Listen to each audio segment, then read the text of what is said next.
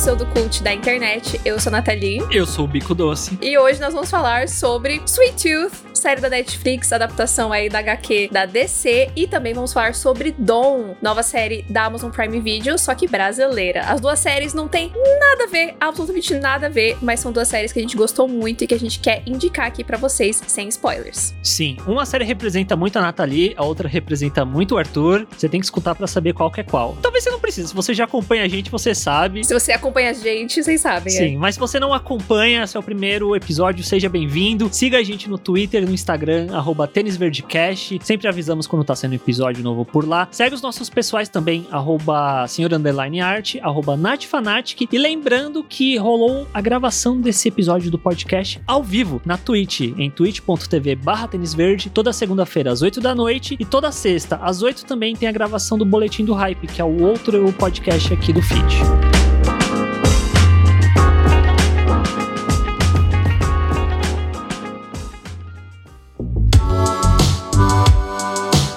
Gente vai falar sobre as duas séries, mas eu queria fazer um disclaimer antes aqui. Sweet Tooth, eu acho que depende muito de você não tomar spoilers e acompanhar a história. Já Dom é uma série muito diferente, né? As duas séries são muito diferentes uma da outra. Eu acho que Dom, mesmo sabendo spoilers, não afeta tanto na experiência da pessoa. Pelo menos é a minha humilde opinião. Ah, eu acho que eu concordo. Não é que Dom. Primeiro, que Dom é baseado em história real, inspirado na história real, como eles ressaltam em todo começo de episódio. E segundo, que não é uma história que você nunca viu sendo contada. Então, uhum. acho que não, não é algo que te. que, meu Deus, eu soube do que aconteceu. Sweet Tooth, por outro lado, eu acho que é interessante você assistir não sabendo de tantas coisas assim. Sim. Então, se por acaso você está nesse podcast e não assistiu nenhuma das duas séries, a gente vai começar falando de Sweet Tooth. Se você não assistiu ainda, assiste lá na Netflix. É uma maratona bem rapidinha, oito episódios. É, mas a gente vai falar aqui um pouquinho sobre a série antes. Sweet Tooth que eu não sei falar direito esse Tooth, eu sempre falo errado, acompanha a história do Gus, que é um garoto híbrido. Ele é metade humano e metade cervo. Ele mora isolado junto com o pai dele depois que uma doença acometeu a humanidade, em que as pessoas passaram a morrer e também onde começaram a nascer crianças híbridas, com sendo metade humanas e metade animais. E o Gus vive escondido com o pai. Até que eventos fazem com que ele saia desse local onde ele mora escondido junto de um um caçador, de um homem grande, eu acho que dá pra colocar assim, chamado Jeopardy. E aí o Gus parte numa jornada junto com esse homem por conta de eventos que acontecem que fazem ele querer chegar num lugar em específico. A série, ela é baseada, ela é adaptada de uma HQ escrita pelo Jeff Lemire, acho que é assim que fala o nome dele, que é um desenhista, né, um quadrinista bem conhecido, bem consagrado com várias HQs lançadas. E o Sweet Tooth é uma, talvez seja o, como é, qual que é a palavra bonita que fala? Magnus Opus, tipo, é a grande história dele, né, a mais conhecida, que ganhou vários prêmios inclusive. E é uma série que penou para ser lançada, sabe? Porque desde o começo que queriam adaptar, se eu não me engano, originalmente ia sair no Hulu, aí do Hulu, o Hulu falou, ah, não quero mais isso. Aí a Netflix acabou pegando, que é uma coisa até que as pessoas não sabem, quando descobrem ficam meio chocadas, é que tem a produção do Robert Downey Jr., né? Dele, da esposa dele uhum. e da produtora dos dois. As pessoas falam, nossa, caramba, o Robert Downey Jr. tá envolvido com a adaptação. Então, pois é, ele atuou como produtor executivo. E é isso, tipo, essa talvez seja um, um bom parâmetro, uma boa introdução. É baseada no HQ e talvez a principal mudança que eu acho que eu consigo puxar da HQ pra série é a mudança de tom, porque a HQ, ela é muito carregada, com uma coisa que eu nem comentei, mas a história meio que se passa num contexto pós-apocalíptico, por conta dessa doença que assolou a humanidade, que ainda assola a humanidade, meio que a sociedade que a gente imagina que exista não existe mais nesse contexto que a gente começa a acompanhar a série. E na HQ é um tom muito mais pessimista, muito mais mais sombrio, pesado, violento até, dá pra usar bem essas palavras. Se vocês já viram alguma coisa de Last of Us, o jogo da Naughty Dog, é mais ou menos aquele clima que tem naquela, naquela nos jogos, é o que é o Sweet Tooth. Dá pra colocar assim. Na HQ. Na HQ, isso. E a série, por outro lado, ela vai por um caminho totalmente diferente. Ela ainda se passa num contexto pós-apocalíptico, só que ela é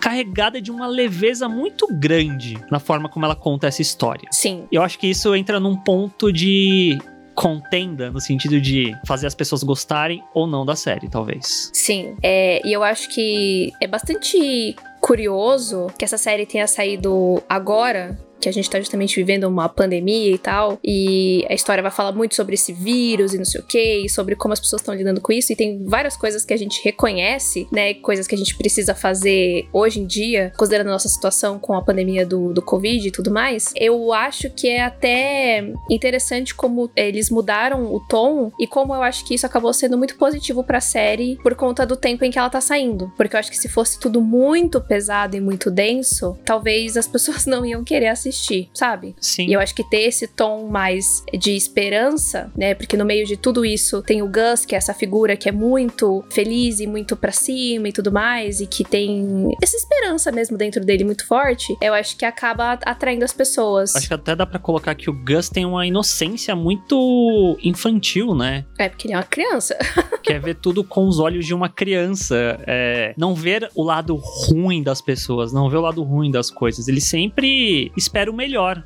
E eu acho que isso acaba impactando muito do que a gente acompanha dentro da história. Porque, como você mesmo disse, o tempo que a gente vive, a, o nosso período histórico em que a gente está, é um período muito complicado, né? Em termos realmente do Covid. E antes disso, beleza, até essas obras pesadas, sombrias, sérias, dentro de um contexto pós-apocalíptico, porque não era a nossa realidade. Eu acho que até passava. Só que Agora, vivendo num contexto desse de uma pandemia, tanto é que a utopia ela também tem uma base na realidade em torno de uma doença que acaba virando uma epidemia nos Estados Unidos e tal, e tem algumas coisas lá que acabam também, você olha e fala, caramba, isso aqui é muito parecido com a realidade, isso aqui é muito parecido com a realidade. O Sweet Tooth também tem esses momentos, mas eu acho que é muito interessante ele ir para uma outra perspectiva de mundo pós-apocalíptico que a gente não tá tão habituado a acompanhar em nenhuma mídia, eu diria. Normalmente, pós-apocalipse vem vem diretamente junto o conceito de desgraça, desolação. Sim, sim. E o Sweet Tooth, ele tem isso ainda, mas eu diria que não é 100%. É, era isso que eu ia falar. Tem isso na série, mas é de uma maneira mais equilibrada, assim. Que é justamente onde a gente acaba se desviando aqui bastante nas opiniões sobre, sobre a série. O Arthur amou a série, ele já amava muito a HQ e tudo mais. E eu não me conectei tanto com a série. Justamente porque essa leveza para mim foi tipo leve leve demais, fábula demais, fofo demais, era tudo muito. Ai, chegou uma hora que eu tava, gente, eu não aguento mais esse menino, meu Deus, eu sou uma pessoa horrível. Nathalie, coração de pedra. Gente, porque eu não sou. Você sabe que eu não, eu não sou, pra, pra cultura pop, eu não sou tão coração de pedra assim. Eu sou bem emotiva, mas, gente, eu não, não consegui com, com o Gus, sabe? Eu acho que é, é isso que é a questão. Eu entendo a série. Uhum. Eu entendo tudo que a série quer fazer, quer mostrar. Só não bateu comigo, entendeu? Entendi. Eu respeito muito a série é, e o que eles querem fazer, e a produção, sabe? Tudo muito bem feitinho, a fotografia linda, tudo maravilhoso. Mas, tipo, não, não bateu fundo na minha alma, assim. O que me deixou muito triste, porque eu queria que, que tivesse me pegado. Uhum. Ah, eu acho que tá tudo bem, sabe? A obra não bater com você, não atingir o âmago do seu ser. Eu acho que não tem problema. Mas a parte que envolve o, a, a questão que não tá ali junto do Gus, né? Do médico e da, de, de realmente ver mais sobre como que as pessoas estão lidando com esse futuro e tudo que tá rolando, e o lance de correr atrás do vírus tal. Isso me interessou mais. Uhum. Que é justamente a parte mais pesada da série. Sim. Aproveitando que você colocou isso, acho que dá até pra gente puxar, né? Que a série meio que abre mostrando, se eu não me engano, é isso. Abre mostrando o mundo indo pro caralho, né? E a gente acompanha o Dr. Sig, que é o personagem que a gente vai acompanhar boa parte da série também, dele estando no hospital trabalhando e vendo o que tá acontecendo, se deparando com os híbridos, e aí depois, quando corta, a gente tá acompanhando ele vivendo numa. meio que num condomínio, né? Onde meio que a situação está controlada, onde as pessoas se reúnem, onde tem toda uma boa vizinhança e tal. E aí ele passa a trabalhar tentando encontrar um, uma cura pro vírus por conta da esposa dele, que tá infectada por esse vírus. E aí essa é meio que a jornada do personagem durante a primeira temporada. Uhum. Mas de fato, é uma série que eu gosto dela, como ela consegue equilibrar todos os pontos que são muito leves, e eu acho que dá para colocar essa palavra, fabulescos, né? Meio de fábula mesmo, que tá em torno do Gus, principalmente, porque como ele tem essa visão muito inocente, pueril das coisas, eu sinto que essa visão dele e esse jeito dele ser muito esperançoso acaba transbordando dele e atingindo os personagens que estão ao entorno. Então, Sim. o Jeopardy, que é aquele homem gigante, que parece muito mal encarado no começo, você vê que conforme a temporada vai passando, ele vira um gigantão legal, um gigantão bacana. E isso meio que eu sinto que acaba pendendo para todos os personagens com os quais o Gus acaba interagindo. Pelo fato que o Sai não acontece isso, o médico, o, o, cientista, tudo que tá no núcleo dele é muito mais sóbrio, é muito mais sério. E uma coisa que eu gostei muito é que, às vezes, até meio sarcástico na forma como ele mostra como as pessoas reagem diante da doença quando descobrem que alguém tá infectado. Sim, com certeza. Mas de uma forma geral, apesar da série ser bastante curta até, né? Porque são oito episódios, eles têm que, no máximo, tem uma hora, né? Dois episódios, o resto é, tem 45, uns até 40 minutos. Eu fiquei com a sensação de que talvez poderia ter agilizado um pouco mais a história. Eu fiquei com a impressão de que se estendeu um pouco demais ali no começo. Isso também me atrapalhou, me pegar assim a série. Mas ali quando vai chegando no final, que a gente começa a ter mais respostas, né? Mais desdobramentos sobre os híbridos, né? De onde eles vieram e tudo mais. Ali eu comecei a ficar tipo, putz, fiquei engajada. Mas aí a série acabou. Sim, eu, eu entendo. É que, não sei, é meio complicado pensar na série pensando na HQ, porque por mais que tenham elementos que são levados de uma forma adaptada, no geral eu sinto que ela tá meio que respeitando um pouco o cerne do que a HQ, porque a HQ é uma road trip. E eu sinto que principalmente no começo da série, dessa primeira temporada, eles estão, principalmente o que tange ao Gus, né? Tá muito em torno dele sair de onde ele tava junto Sim. com o Jeopardy, passar de um lugar pro outro. Tanto é que eu, particularmente, eu não gosto tanto do episódio que o Gus tem o lance da ponte, ele cai da ponte, e aí tem as flores, ele cheira as flores. Tipo, sinceramente, o que, que aquilo agrega? É um grande. Ai, obrigada. Bem que é você que tá falando, porque se fosse eu, a Nathalie, sem coração. Teve muita, muitas coisas. Tipo, eu entendo o lance de ser uma road trip, mas eu não senti que tava acrescentando muito. Tipo, beleza, ai, quanto mais tempo eles passam juntos, mais o Japper aprende com o Gus e vai quebrando. Mas, tipo, tá, mas precisava de tanto tempo para isso? Será que não daria pra isso ser desenvolvido com um pouco menos de episódios pra gente puxar um pouquinho mais pro meio da temporada os desdobramentos do final? E aí a gente ter mais acontecimentos na, na temporada, de fato? Uhum, eu entendo. Eu gosto tirando esse do, da ponte, porque realmente eu fiquei, gente, o que que tá acontecendo? De resto, eu, eu, eu gosto da, da estrutura da série, mas realmente é que é complicado porque a série não necessariamente ela foi feita pela Netflix, né? Porque já tava em produção no Hulu até o Hulu desistir, mas dá para sentir um pouco o formatinho Netflix, que você começa a assistir o começo e aí o começo parece que não serve para muita coisa, para no final todas as revelações estarem condensadas. Para os três primeiros episódios andarem de fato a coisa, né? Uhum. Mas eu particularmente, para mim, não foi um baita problema, porque eu gostei do ritmo da série. Desde o primeiro episódio já tava comprado pelo Gus, pela história dele e tudo mais. Então, para mim, foi prazeroso ficar mais tempo com esses personagens. Uhum. E aí eu acho que é foda, porque talvez eu já tenha um carinho por eles por conta da HQ. Você tem apego, é. E aí, minha visão pode estar turva por conta disso. Ela não é uma visão extremamente objetiva? Acho que um pouco. acho que um pouco, acho que um pouco. Mas eu, eu realmente gostei muito, muito da série. E falando de uma coisa que eu queria saber a sua opinião sobre Sweet Tooth. É que por exemplo, a Amy é uma personagem criada especificamente pra, pra série. Eu achei ela muito legal como ela acrescenta na narrativa, como desenvolve a questão dela, que é uma outra coisa que não tô fazendo nenhum sentido na minha linha de pensamento, mas tá, eu tô indo de um lugar pro outro. Eu gostei muito do começo quando a personagem surge, dela presa, meio que fazendo uma quarentena, sem sair, é, isolada mesmo, e depois quando ela sai pro uhum. mundo. Eu gostei bastante disso. Eu gostei bastante da personagem até, como ela também vira até que um contraponto pra relação do Jeopardy com o Gus dela com a Wendy? Concordo super. Esse que é foda, tipo, acho que tudo que não envolve o Gus eu gostei muito mais do que o protagonista da série. Tipo, gente, eu tinha que adorar ele e foi o contrário. Eu gostei sim, eu acho que elas tiveram até pouco espaço na temporada. Acho que poderia ter tido mais. Eu sinto que a, a, a, essa primeira temporada como um todo ela é muito uma grande introdução para esse universo, para esses personagens, é tipo uma grande introdução para colocar eles em determinados lugares no final. E a sensação que eu tenho é que na segunda temporada é que a coisa realmente vai andar. Ou pelo menos é a sensação que eu tenho, né? Começar. Né? Começar, exatamente. Mas eu gostei muito da relação da, das duas. duas, gostei da personagem, das soluções que, que elas arrumam ali para sobreviver. Eu acho que é, é, tudo que envolve a sobrevivência da galera no pós-apocalíptico ali, eu acho super interessante de, de observar, assim. Eu acho muito legal mesmo. Uhum. E uma coisa que eu achei muito curiosa, se bem que na HQ também não é como. Tem bem mais híbridos do que a gente vê na, na série de uma forma geral, mas é engraçado, né? Porque todo o contexto da série envolve essa questão dos híbridos. E parando para pensar agora, a gente vê de fato uns três híbridos durante a primeira temporada toda. Sim.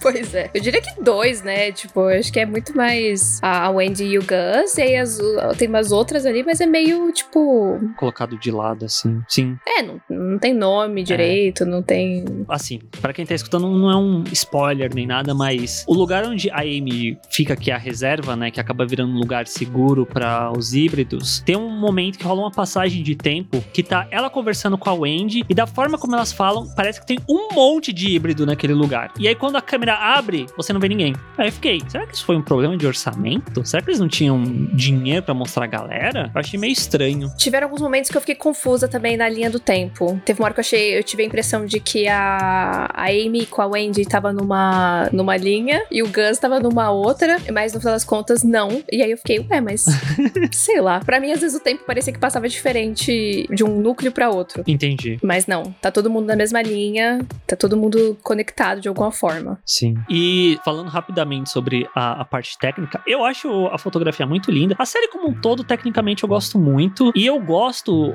da escolha deles de usarem efeitos práticos para os híbridos. Tipo, o nariz da As orelhinhas do Gus são mecatrônicos mesmo. Então tinha equipe controlando as orelhinhas para se mexerem, para parecer natural. Tem efeito visual, eu acredito veemente nisso, para dar uma apurada no sim, movimento sim. e tudo mais. Mas muito é efeito prático, que eu acho isso muito bacana. Inclusive o Bob, que é um outro híbrido que é talvez muito mais animal do que humano, que a Nath até ficou, mas eu achei meio estranho esse efeito e tal. Eu confesso que quando ele apareceu da primeira vez, eu também fiquei meio, nossa gente, mas por que, que vocês colocaram um boneco aí, um boneco digital? E aí quando eu fui pesquisar depois, eu vi que não, ele também era um boneco prático mesmo, que era controlado por uma equipe e tal. Eu fiquei, caramba, curioso. É, eu achei ele bem esquisito. eu achei ele muito bizarro. O que acaba até condizendo com, com HQ, no sentido de que o Bob tem, meio que forma assim um triozinho, que é o Gus, a Wendy e o Bob. E o Bob é o mais animalesco, por assim dizer. Ele tem ainda características mais humanas de híbrido, só que ele é muito mais voltado pro fator animal dele. E eu entendi o que a série quis fazer no sentido de transformar ele mais animal mesmo, tipo, sim, no todo. Sim, sim. E eu confesso que eu achei até um pouco estranho, mas para mim, eu acho que a série quer ser tão fofa muitas vezes. Ai, que o Bob é um elemento que eles tentaram forçar a mão demais no fofo. Parece que eles quiseram fazer o Baby Yoda. É. Só que acabou saindo aquilo lá. Porque assim, eu entendo eles quererem fazer, tipo, ah, esse aqui é, é um pouco mais pro lado animal do que pro lado humano. Show! Mas eu acho que não justifica o resultado final, entendeu? Tipo, acho que a ideia era boa, mas eu achei a execução um pouco esquisita, porque eu acho que contrasta demais com os outros. Concordo. Os outros, no caso, sei lá, a Wendy, por exemplo, que é que tá mais perto dele. E não é porque ele é mais animalesco, é por conta do, do efeito mesmo. Você percebe que o movimento dele é meio estranho e tal. Então, foi isso que eu achei meio, meio esquisito. Mas eu acho que a, a Wendy, para mim, acho que é a minha favorita nessa questão. Eu achei que ficou muito perfeito. As orelhinhas, o narizinho de porco dela é uma graça. Ficou muito bom. e eu acho que é isso que tem para falar de Sweet Tooth. Eu amei. A Nath. É a Nath?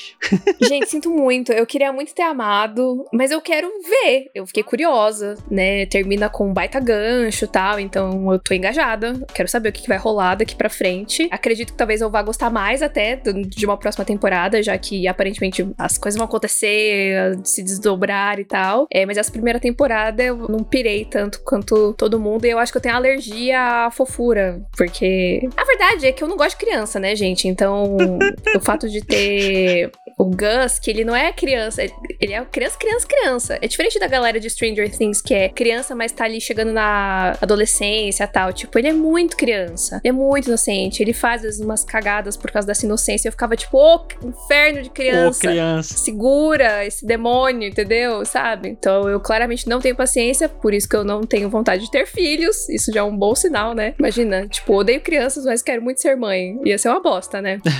então é por isso que eu tive essa impressão da série, mas tô bem curiosa para saber o que vem por aí. E eu acho, né, considerando a recepção que foi super positiva, tanto do público quanto da crítica, eu acho que vem aí sim uma segunda temporada. Sim, sim, não é legado de Júpiter isso não, gente. Isso aqui é um produto de qualidade. Não, de forma nenhuma, de forma nenhuma, de forma nenhuma. Inclusive, digo aqui, para quem só escuta o Tênis Verde, não acompanha o de notícias, eu acho que a gente nem comentou no de notícias, mas foi algo que saiu semana anterior à gravação desse episódio do podcast, que o legado de Júpiter foi cancelado, né? Não terá um volume 2, e que o volume 1 custou 200 milhões de dólares para ser feito. Se Sweet Tooth tivesse 200 milhões de dólares para fazer uma temporada, mas fazia um estrago, mas fazia um estrago de qualidade, nossa, ia ter, ia ter híbrido pra dar com rodo, nossa, do céu. Pô, não ia ter o boneco esquisito lá, né? Vamos torcer para que venha aí mesmo.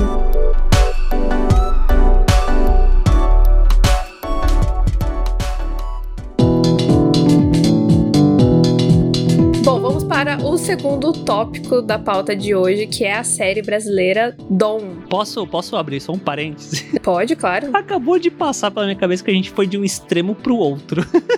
Sim, é, eu falei, são duas séries completamente diferentes. O link desse episódio, gente, é que as séries foram lançadas no mesmo dia, que o Arthur gostou muito e que eu gostei muito. Tipo, é isso, porque de resto elas não tem nada a ver, nada a ver, Sim. nada a ver, absolutamente nada a ver. Mas vamos lá. Dom é a nova, na verdade, a primeira série brasileira original, né, do Prime Video. Sim. Ela já tinha começado a produção há um bom tempo atrás, em 2019, inclusive, a gente tava na CCXP, a gente viu o painel do Prime Video, a gente viu eles falando sobre Dom, é, e a série terminou de ser filmada bem no comecinho ali, quando tava prestes a começar o lockdown, né, a, a, a quarentena e tal. Eles terminaram no começo de 2020 e a série tá sendo lançada agora em junho de 2021. Essa é uma série que vai ser inspirada numa história real, que é do Pedro Dom. Ele ficou conhecido como Pedro Dom, que foi um criminoso ali dos, do final dos anos 90, começo dos anos 2000. E ele ficou muito conhecido porque ele assaltava residências. E foi muito difícil, assim, de, de pegar ele, porque ele não era o que as pessoas esperavam de um bandido. Porque, assim, o Pedro Dom, ele era um cara branco, loiro, de olho claro. Então ele era visto por todo mundo, né, como um cara atraente, um cara bonitão. E isso até os jornais na época, mesmo depois, ele cometendo vários crimes, os jornais colocavam ele como o bandido gato, né? Colocava manchete lá, bandido gato ataca novamente, sei lá, alguma coisa assim. Então tudo isso é um reflexo de como a sociedade é extremamente racista, né? Era naquela época e continua sendo até hoje, e criou-se essa imagem mentirosa de que bandidos são o quê? Pessoas negras, pessoas que moram na favela, e que qualquer pessoa que seja diferente disso, né? Você pode confiar cegamente. E isso é uma grande enganação, né? Não, não é verdade isso. Então, o Pedro Pedro e o bonde dele, de uma forma geral, sabia disso e se aproveitavam dessa visão racista das pessoas para conseguir literalmente abrir as portas para eles. Então eles colocavam o Pedro lá na frente, que era loiro, de olho claro e etc, né? Ele se arrumava lá, fazia toda essa imagem padrãozinha e as pessoas confiavam cegamente de que não tinha problema nenhum deixar ele passar. Então a gente vai conhecer a história dele e principalmente focar ali não só na vida criminosa dele, mas também na vida com a sua família, porque ele tem um pai, o Vitor, que era policial e que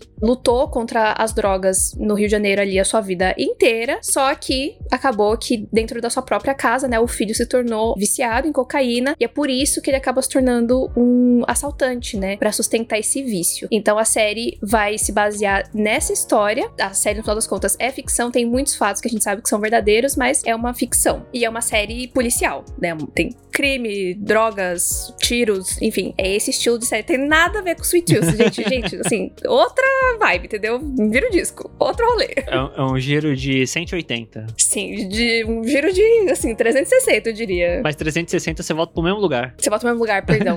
Sweet Bandido. Assim, devo dizer que, agora que a Nathalie falou, eu continuo sem lembrar que teve isso na CCXP. Minha memória, Ai, gente, gente... a memória do Arthur, eu não sei o que acontece. Minha memória funciona por caminhos misteriosos. É porque eu lembro vividamente, porque naquela época eu já tava tipo, nossa, Gabriel Leone, vai estar numa série. Eu já tava, tipo, super no no rolê só por causa dele. Uhum. E eu não lembrava, tipo, aí a série, a Nath teve acesso antecipado, né, pelo Amazon Prime Video. Ela assistiu, falou, nossa, muito bom, não sei o quê. E eu fiquei aí, ah, beleza. É bem a cara de coisa que a Nath vai gostar, sabe? Tipo, Sweet Tooth tem a cara, é a cara de coisa que o Arthur vai gostar. É, é, Dom é o tipo de coisa que a Nathalie vai gostar. E eu fiquei meio, ai, não sei se eu vou assistir isso. Eu assisti o primeiro. Aí eu vi o primeiro, ah, o primeiro é legal. Aí saiu a série e eu tava meio com uma preguiçinha de ver é, Dom. Aí eu falei, tá, vamos ver, vai, vou, vou tirar o final de semana pra ver. Aí no sábado eu assisti o quê? São oito? Eu vi Uhum. seis ou sete. Eu Acho que você viu do 2 até o 6, né? Até o sete. Porque ficou faltando o oito. Acho que o oito eu vi no dia seguinte, porque era, tinha mais de uma hora, era uma hora e três e tal. Eu falei, vou deixar pra ver no dia seguinte. Mas eu vi muito um atrás do outro e eu fiquei, caramba, realmente é muito bom, né? Produto de qualidade brasileiro.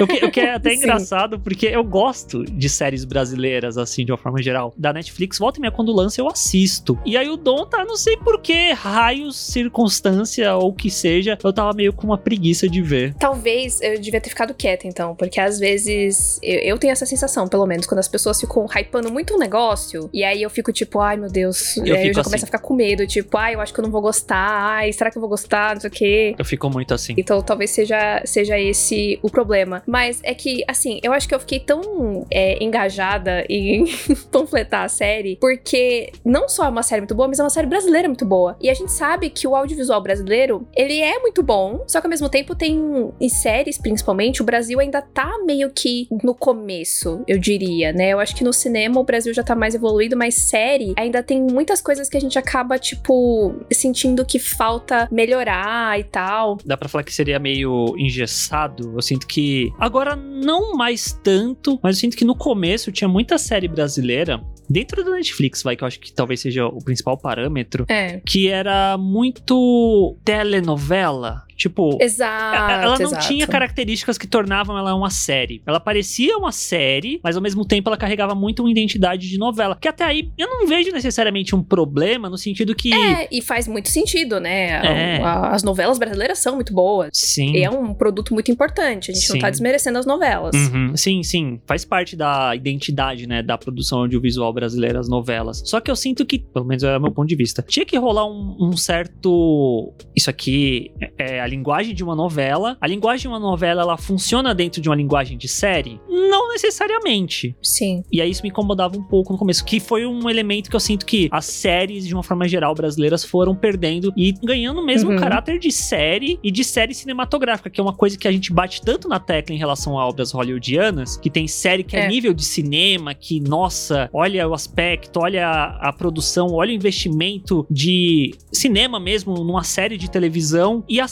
séries brasileiras começaram a ir por esse caminho. Porque eu sinto que, talvez eu esteja falando merda, mas a própria Globo, por muito tempo, ela quis assumir pra ela essa questão de fazer séries. Ela começou a botar os nomes de super série, max série, sei lá sim, o quê. Sim. Só que no cerne ainda era uma novela, não era uma série. Uma novela grande, ou uma novela mais curta, na verdade, né? Sim, sim. E eu sinto que as séries foram deixando de ter esse caráter. E pra mim, pelo menos, parando agora pra ponderar em relação a todas as outras que eu vi, o Dom é a que carrega o maior tom cinematográfico de todas que eu vi. Eu concordo. Eu acho que o que eu fico muito feliz com o Dom, porque, por exemplo, Coisa Mais Linda, que é uma série da Netflix que a gente gosta muito, ela é bem brasileira, mas ao mesmo tempo ela tem um dedinho gringo na produção. E Dom não. Dom é 100% brasileira. E eu acho que isso acaba elevando a série, porque ela é muito brasileira, só que ela é muito cinematográfica. E então eu acho que é o melhor dos dois mundos, sabe? Tipo, é o Brasil não precisando se diminuir pra fazer um produto que vai ser global, né? Porque a série tá disponível no Prime Video pro mundo inteiro, com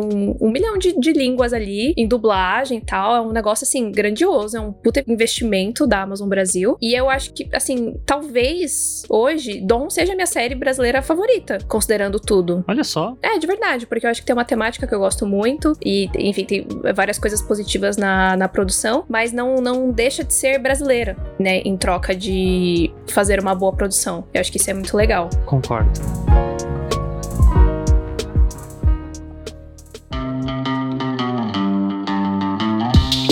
Então falar, a gente falou, falou, falou, a gente falou nada da série, né? Então a gente pode começar falando do elenco, já que a gente já falou aí um pouco da produção. O elenco é muito, muito forte, que é uma outra coisa que incomoda bastante a gente em séries brasileiras, é o texto, né? Às vezes fica uma coisa meio, meio mecânica, meio, meio dura. E aqui é assim, o completo oposto. É tudo com muita gíria, muita naturalidade. E eu acho que é um mérito tanto do roteiro quanto do elenco. Acho que principalmente do elenco, até eu diria, pela entrega. E não tem como não falar do Gabriel Leone, que é o protagonista aqui interpretando o Pedro Dom. Este homem é absolutamente tudo. tudo. Ele entregou tudo. Natália é tendenciosa, mas eu concordo, ele tá muito bem. Bem tendenciosa.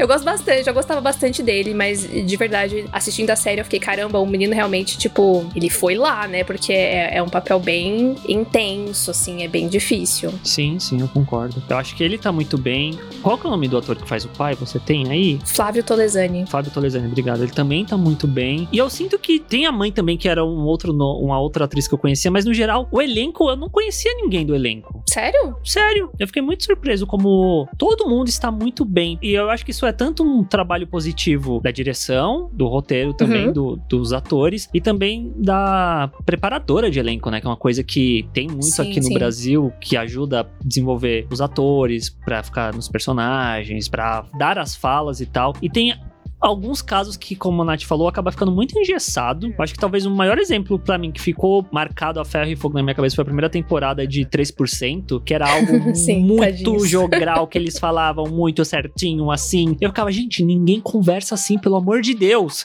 Pelo que falam, depois isso melhorou para as outras temporadas de 3%, mas aí eu já não acompanhei mais. Uhum. Mas no caso de Dom, é muito natural a forma como eles falam. E eles falam, tipo, como a gente fala mesmo. Vai mandar uns tipos, vai mandar uns palavrão, vai mandar umas gírias do nada.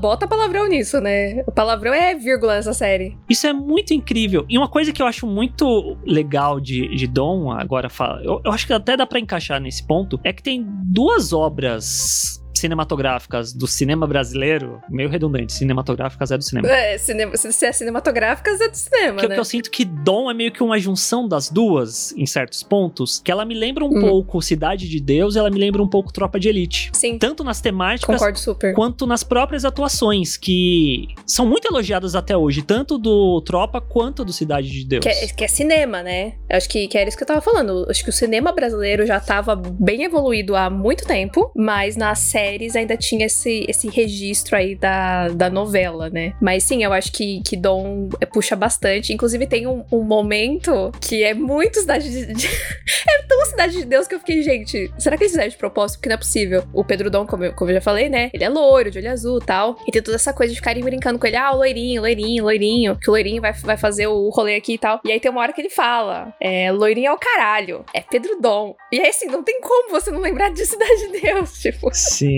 Sim. Só faltou ele falar, meu nome é Pedro Dom, né? Porque pra ficar igual a frase, assim. Então tem. Dá, dá pra sentir a, a influência ali. E aí eu acho que um, outro ponto que eu acho extremamente positivo da série, que eu achei bem complexo deles quererem fazer, é que a série ela, ela trabalha quase que três linhas temporais né? Tem duas linhas temporais principais, aí tem meio que uma terceira ali também no meio. E isso vai se formando um grande quebra-cabeça ao longo da série toda. E eu acho que eles fizeram isso muito bem, né? Porque os flashbacks eles servem bastante para a história. Eles não estão lá só porque sim, e nem tudo é exatamente linear, mas ainda assim as informações elas entram nos momentos que elas precisam entrar pra gente formar esse, esse quebra-cabeça mesmo, né? Que são esses dois personagens, principalmente, né? O Pedro e o pai dele, o Victor. Sim, eu, eu concordo. Eu tinha citado o legado de Júpiter antes, acho que é válido colocar ele aqui de novo também. O legado de Júpiter sempre sendo lembrado, jamais esquecido.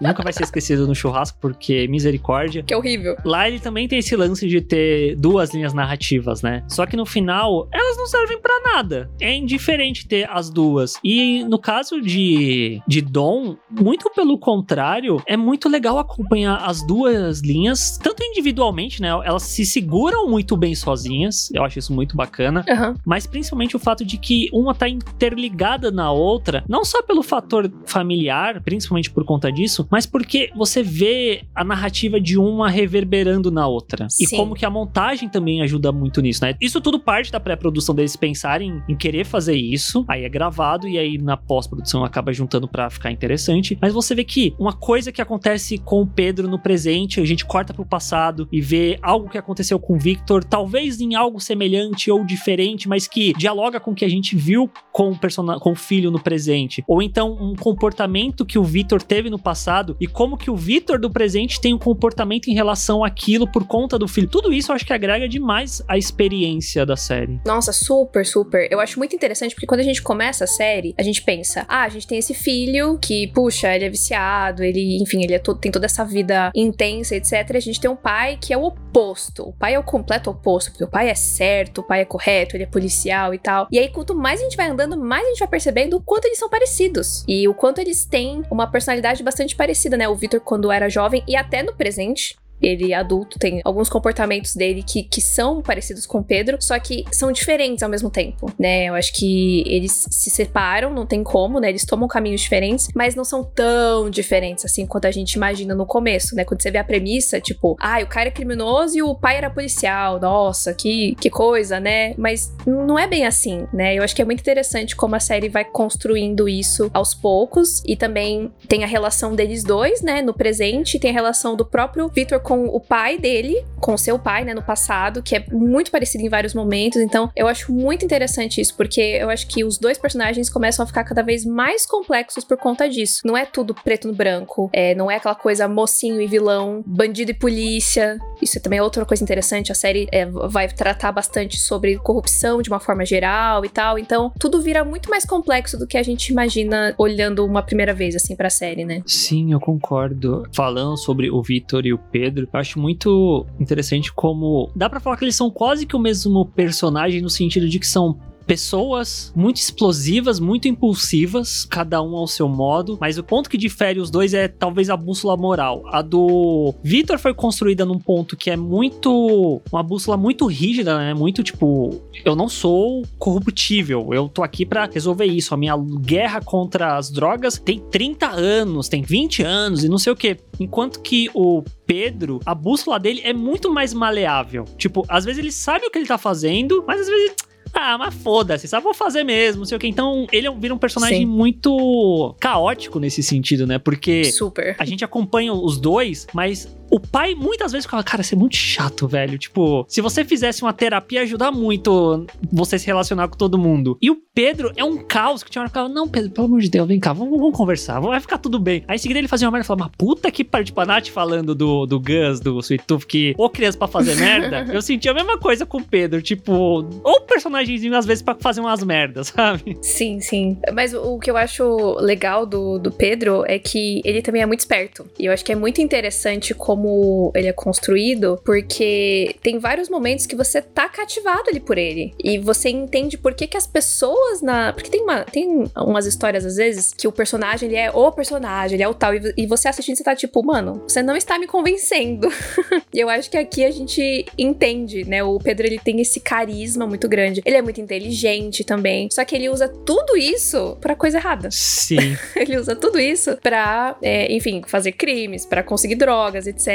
Então é muito interessante e ao mesmo tempo muito triste, porque é, eu acho que um ponto muito forte da série é sobre ser um viciado, né? Sobre você ter um viciado na sua família, como isso afeta todo mundo e como é difícil, como de fato é uma doença, como é complicado de tratar. Então eu acho que isso é bastante interessante também. Acho que num primeiro momento, quando a gente conhece ele, a gente acha que é só um moleque fazendo merda, e depois, quando a gente vai vendo o passado dele, a gente entende que é uma coisa muito mais complexa e muito mais é, profunda ali, sabe? Que não é falar para ele, tipo, ai, ah, para aí. Não é assim. Sim. Né? A pessoa não decide simplesmente um dia parar de, de usar cocaína, sabe? Uhum. Pelo menos eu sinto que a série, ela se vende muito como uma série true crime. E eu entendo, ela é, mas eu acho que ela é principalmente uma série sobre um drama familiar uhum. e sobre como a droga desmorona aquela família em questão. Sim. E aí tem isso, e aí ao entorno de tudo isso que faz parte da história, tem a corrupção policial, tem a questão do Pedro virar um criminoso, o que ele acaba fazendo e tudo mais, mas principalmente é um, é um drama.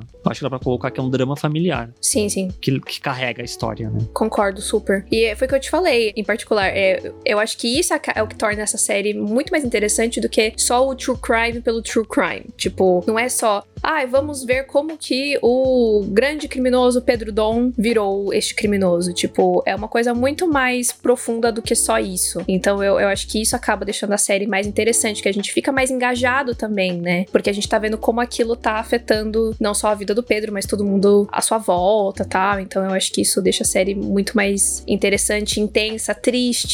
Também tem uhum. momentos assim de cortar o coração. É, o Pedro ele começa a se drogar muito cedo, então tem uma cena específica que o, o pai dele vai conversar com ele, e ele é uma criança, sabe? É tipo, gente, pelo amor de Deus, você está falando sobre cocaína com uma criança, é, é desesperador, assim. É, mas ao mesmo tempo eu acho que a série faz um trabalho muito importante também de, de entender, de ver esses sinais, de como é importante você prestar atenção no seu filho, né? E o que, que tá acontecendo, e, e de cuidar disso cedo, mas também da maneira correta. Porque a série se passa nos anos 90 ali, principalmente, né? O que, o que tange o, o Pedro e o vício dele, e como as coisas mudaram depois, né? Em questão de tratamento para as pessoas que sofrem com vício e tudo mais. Então, isso é tudo muito interessante. E eu acho que até é educativo, né? Para as pessoas perceberem esses sinais na sua própria vida, na sua própria casa, por exemplo. Sim, eu concordo. E você até falou para mim em off, tipo, ah, não, porque tem toda uma relação do pai com o filho, que é uma coisa que eu gosto muito de, de, de ver, né? Em filme, série, o que seja, esse desenvolvimento de pai e filho. Porém, eu não sei por que necessariamente, mas vendo o trailer, a impressão que eu tinha é que ia acabar sendo uma série muito mais true crime do que ela realmente é. Sim. No final das contas. Isso acaba sendo bem curioso. Não, também acho. Eu acho que o trailer ele foca muito mais na ação, assim, eu acho. Eu acho que foca muito mais no lado, ah, o Pedro Dom, o criminoso, Sim. do que o, o, drama todo que existe na série. O, o, que eu acho até estranho, porque eu, eu estou errado, mas eu tinha muita impressão de que não, porque a gente vai acompanhar o Pedro Dom virando o chefe do tráfico e não sei o que. Aí quando eu fui ver na série, eu vi que ele tava indo pra esse caminho. Eu falei, ué, não tem nada a ver com isso? E não, não tinha necessariamente nada a ver com isso. Eu fiquei um pouco não, bugado. Não. Ele vira um chefe de uma quadrilha de assalto. Sim. Mas até onde eu pesquisei sobre ele, ele nunca traficou. Mas, queria trazer aqui que tem dois pontos que eu já conversei em off com a Nathalie, que eu particularmente acho que são um pouco problemáticos na, na série. Um uhum. deles é em relação às linhas temporais, principalmente a, a que envolve o Pedro Criancinha e o Pedro Gabriel Leone, que fica muito estranho exatamente quantos anos tem ali no meio, sabe? Tipo, porque a gente acompanha a criança, mas a criança pela idade, pelo menos, para mim, dá a impressão que o ator que tá fazendo o Pedro Dom Tim, né, que como aparece no Prime Video, ele deveria ter em torno de uns 13, 14 anos. E o Pedro Gabriel Leone, ele tem 18, né? Dá a entender isso, que ele tá ali para fazer 18 quando ele aparece e tal. Isso. E depois ele vai crescendo. É. E aí eu fiquei muito bugado porque, gente. Não faz sentido. Virou uma outra pessoa. tipo. é muito estranho. É começa pelo fato que o Gabriel Leone não tem 18 anos, né? Não tem nem 20, acho que ele tem a nossa idade. Acho que ele deve ter uns 27, 28. Então, enfim, eu, eu acho que ele convenceu, mas o problema é quando coloca em comparação com o mais novinho. Que aí você fica tipo, caramba, em quatro anos você virou o Gabriel Leone? Sim. Poxa vida, hein? não, não existe puberdade que, que, que faça você mudar quem você. Tipo, nesse nível que a série coloca. Porque foi uma coisa que eu falei pra Nathalie. Eu sei que obras fazem isso, mas normalmente quando obras fazem isso, o salto temporal é maior para camuflar essa passagem é. de tempo. E dentro da série, primeiro, que isso não acontece. Tipo, em três anos ele virou outra pessoa. Ele cresceu pra caralho e virou uma outra pessoa. Eu achei isso muito estranho. Isso me deixou meio perdido em relação à idade do personagem. Eu acho que uma outra coisa que até contribui para ser meio estranho é a própria figura do pai. Porque não parece que ele envelheceu tanto quanto o filho. Tipo... Sim, sim, sim. E aí isso fica. Mas, mas gente, como assim? Isso fica meio confuso para mim, pelo menos. Eu acho que isso foi algo que a série pecou um pouquinho uhum. de talvez escalar um outro ator que fosse mais novo, alguma coisa nesse sentido. É, eu acho que eles se esforçaram bastante ali para conseguir fazer um casting legal. Inclusive, eu acho que a escolha do Felipe Bragança, que interpreta o Vitor jovem, em comparação com o Vitor é, adulto, né? O Vitor pai do Pedro já adulto, grande eu acho que é bom, só que ele no meio do caminho precisaria de um meio termo, porque aí o Flávio Tolesani, ele tem que, tipo, já ser o Vitor bem mais jovem do que deveria, mas é, quando coloca os dois lado a lado, eu acho que combina super. Inclusive, o Felipe Bragança postou uma foto no Instagram deles dois, tipo, com uma camisa azul muito igual, com um bigodinho igual, assim, com a pose igual. Eu achei tão bonitinho. Falei, nossa, legal. realmente, acho que ficou legal. Mas é, faltou um meio termo ali e o Pedro realmente é, é muito. É, cresce acontece muito, muito rápido. O Horacir até falou aqui no chat, puberdade, Arthur. Mas, gente, a puberdade é bem assim. É complicado porque, assim, são atores diferentes, né? Não tem como. Vai mudar a cara. Sim. Mas é pelo tamanho, fica um pouco confuso. É, Quando eu comecei a assistir a série, eu achava até que o Pedro novo, ele era mais novo. Eu achava que ele tinha, tipo, sei lá, uns 9 anos, 8 anos, alguma coisa assim. Aí depois, quando eu fui ver, ele tinha 14. Eu fiquei, eita, pera. Acho que tá, tá bem mais velho do que eu imaginava. Então, ele ficou um pouquinho atropelado ali. Apesar de que todos os atores estão ótimos, porque o molequinho criança mandou super também. Porque Uhum. ele tem várias cenas muito difíceis. Eu, eu concordo. Eu acho que a passagem do Felipe Bragança pro Flávio Tolesani, é, você convence, sabe? Tipo, ah, beleza, rolou essa passagem. Aham. Eu acho que até mais aceitável, porque a gente já acompanha o Vitor mais velho. Então, quando rola a passagem, você, beleza, já estou acostumado com a ideia desse personagem. E aí você só segue, que é uma passagem de tempo que eu acho muito bacana, que foi a Nath até que comentou. As duas passagens de tempo, tanto do Victor quanto do Pedro, são muito boas. Sim. E a do Pedro, eu acho que é, é carregada de uma. Eu não sei se a palavra seria tristeza, mas é algo muito triste e pesado, né? De você ver Sim, como sim. que tá acontecendo. Tipo, mostrar que o garoto, desde jovem, cheirou até ele virar o Gabriel Leone. Tipo. Realmente, muitos anos se passaram. Só que eu acho que o lance de não ficar sutil essa mudança de um personagem pro outro, eu acho que é algo que me incomodou um pouco mesmo. Atrapalhou um pouquinho. É. E um outro ponto que, infelizmente, é, não foi exatamente satisfatório é ali o final da temporada, né? O- os dois últimos episódios, mas eu acho que principalmente o último episódio, ele acaba dando uma pecada ali, rola muitas coisas que talvez não precisariam rolar, é meio corrido, meio abrupto ali as coisas que acontecem, e que apesar de eu ter amado a série, enfim, falei que é- já é talvez a minha série brasileira favorita, eu acho que poderia ter sido melhor esse encerramento, porque eu acho que a série, ela tava vindo toda muito, muito excelente. Muito Assim, forte. Perfeita. Acho que até o, o sexto episódio é assim, foda. Foda, foda, foda, impecável. E aí o sétimo episódio você começa a ficar meio, ah, tá, mas pra onde você vai? E aí o oitavo você só tá, meu Deus, mas gente, a série vai acabar, o que que tá acontecendo? Por que que vocês estão, sabe? E aí acaba. E aí você fica um pouco confuso com esse final. Eu vou trazer uma comparação que eu acho que talvez faça sentido. Eu sinto que o último episódio de Dom sofre do mesmo problema ali do final de Em Defesa de Jacob. Que eles começam a tochar coisa, fica corrido num nível que você fica, gente, É verdade, era, era corridinho mesmo. Claramente vocês tinham material pra continuar desenvolvendo essa história numa outra temporada e não ficar tão atropelado os acontecimentos. Sim, é, eu acho que podia ter trocado algumas coisas de lugar e aí terminado com o que acontece no final do sexto episódio, começo do sétimo episódio. Eu acho que ali a série poderia ter acabado e talvez colocado algumas coisas que acontecem ali no final mais pro meio, Pra dar, enfim, um pouco mais de drama ali pros personagens. Mas infelizmente não foi a escolha que eles tiveram e no final das contas não dá pra gente saber se a ideia é continuar ou não, né? Porque a série ela termina de uma forma que se eles quiserem, eu acho que dá pra eles fazerem uma próxima temporada, mas eu pessoalmente não quero. Eu acho que Uhum. seria bom acabar aí. É, você falando pra mim que ainda tem o que contar depois, Não muito. Eu te expliquei o que, que é. Não é muito Sim, pouco. esse é o problema. Não é muito que tem, mas talvez se eles acabassem antes do sétimo episódio, talvez até do sexto, eu entenderia ter uma segunda temporada. Sim, concordo, concordo. Porque é uma outra coisa que eu sinto. A série, ela tem meio que um clímax, muito forte até, e aí depois que ela acalma, ela quer ter mais coisa. E aí você fica meio. Mas, gente. É, não precisava. Não precisava. Você encerra aqui e você deixa esse resto desse material pra contar Deixa um depois. gancho pra uma próxima Sim, temporada, sim. né? Ah, porque eu, eu lembrei muito de Narcos, porque Narcos também é baseado em história real e tal. E se eu não me engano, pra contar a história do Pablo Escobar, são duas temporadas. Uhum. Eles não condensam a história toda do personagem numa só, né? Eu imaginei que Dom ia seguir por um caminho parecido. Sim. É, no final das contas, eu não sei qual que é a intenção da produção, mas honestamente, assim, assistindo, eu acho que já deu. Porque, assim, acho que a gente nem falou esse ponto, mas a série tem oito episódios de uma hora. E é uma hora, uma hora mesmo, gente. Uma hora, às vezes, uma hora e um, uma hora e três. Os episódios longos. Muita coisa contada, muita coisa acontece. E, e sabendo já o final da história real do Pedro, tipo, até onde eles podem ir realmente, né? Porque o Pedro, ele viveu muito intensamente por pouco tempo né? Não é que ele ficou, tipo, anos e anos e anos nessa vida criminosa, né? Então, eu acho que uma temporada é ok. Era só eles terem organizado um, pouco melhor ali o- os acontecimentos do, do final.